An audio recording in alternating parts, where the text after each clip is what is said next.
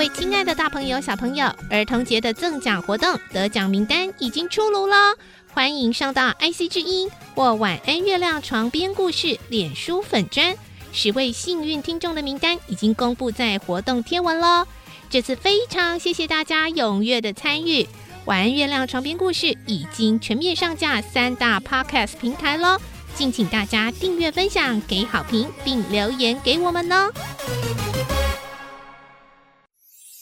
圣修伯里说：“每个大人都曾经是个孩子。”林肯说：“影响我最深远的是我的母亲以及她所说的故事。”我爱月亮床边故事。晚安，月亮床边故事。小青姐姐邀请每一位大孩子、小孩子一起听故事，不管多忙。也要和你一起听故事。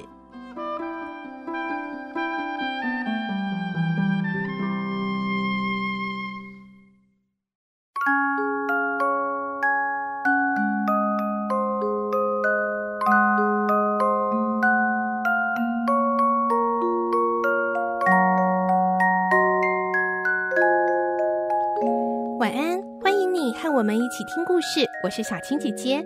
我们继续听《小王子》的故事，今天是第十二集。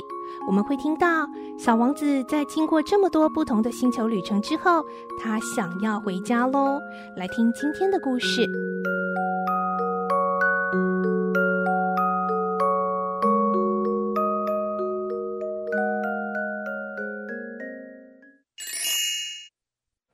小王子》第十二集：小王子回家。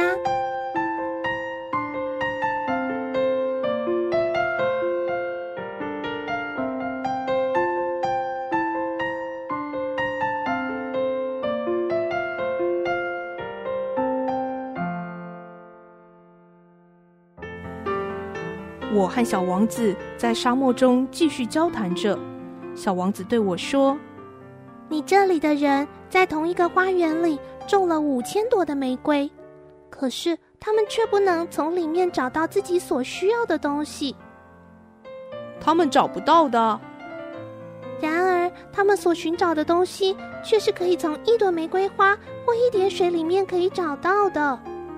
一点也没错。”眼睛是什么也看不见的，应该要用心去寻找。我喝过水之后，痛快的呼吸着空气。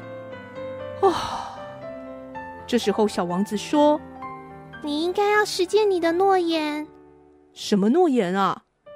你说要为我的小羊准备一个嘴套啊！我要对我的花负责，不要让小羊吃掉它。哦哦哦，嗯。于是我从口袋拿出了笔跟纸，画了一个嘴套，把它递给小王子。我心里很难受。我说：“你心里有什么打算？我一点都不知道。”你知道，因为我到地球上已经一年了，我就是降落在这附近的。这时候我想到了一个问题。一个星期以前，我认识你的那一天早上，你单独一个人。在这个没有人的地方走着，你是要回到你降落的地方去吗？小王子脸红了，他从来不回答这些问题，他只说：“你现在该工作了，你应该回到你的机器那里去。我在这里等你，你明天晚上再来。”但是我放心不下，我想起狐狸的话，如果被人驯养了，可能就会哭的。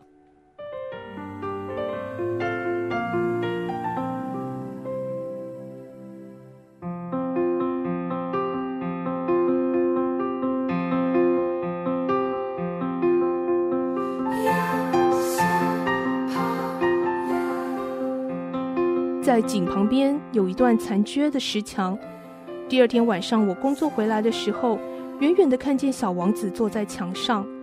他说：“你怎么不记得了呢？绝不是在这里。”大概还有另外一个声音在回答，因为他又继续的自言自语说：“没错，没错啊，日子是对的，但是地点是不对的。”我离墙大约有二十公尺远。可是我什么都没看到。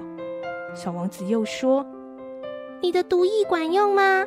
你保证不会使我痛苦很久的时间吗？现在你去吧，我要下来了。”于是我朝墙角下看去，我吓了一跳，就在那里，一条蛇直起了身子扑向小王子。这种蛇大概不出一分钟就能够结束小王子的生命。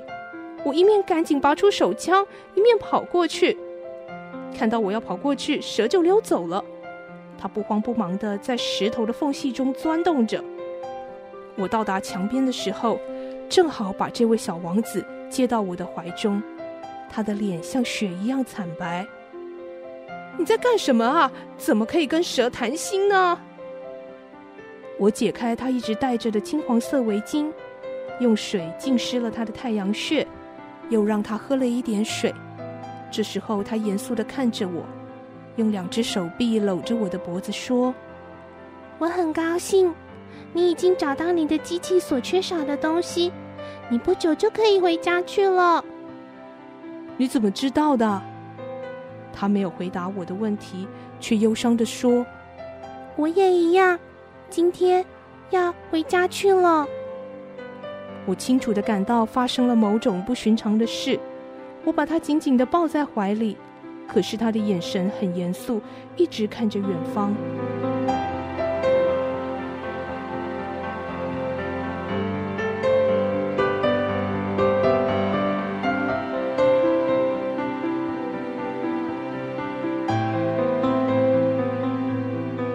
过了一下子，他说：“今天晚上，我的星球正好就处于我去年降落的那个地方的上空。”小家伙，这和蛇约会的事，还有星星，是一场噩梦吧？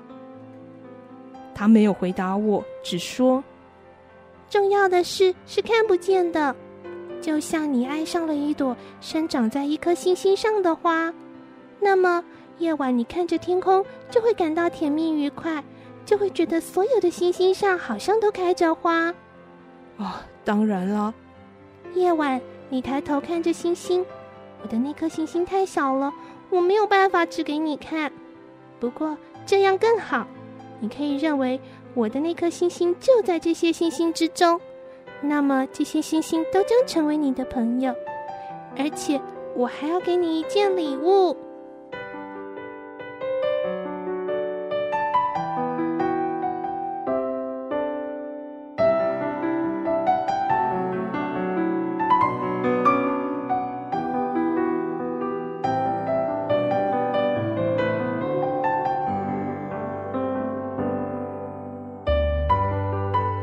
亲爱的小朋友，小王子的故事就先说到这里喽。小王子准备要回家了，故事进入最后的结局部分了，所以下一集将是我们的精彩完结篇。而在完结篇之后呢，小青姐姐会接着来介绍欣赏好听的小王子音乐剧的歌曲哦。而明天星期五是我们的绘本时间，记得来听好听的绘本故事。晚安，祝你有个好梦喽，拜拜。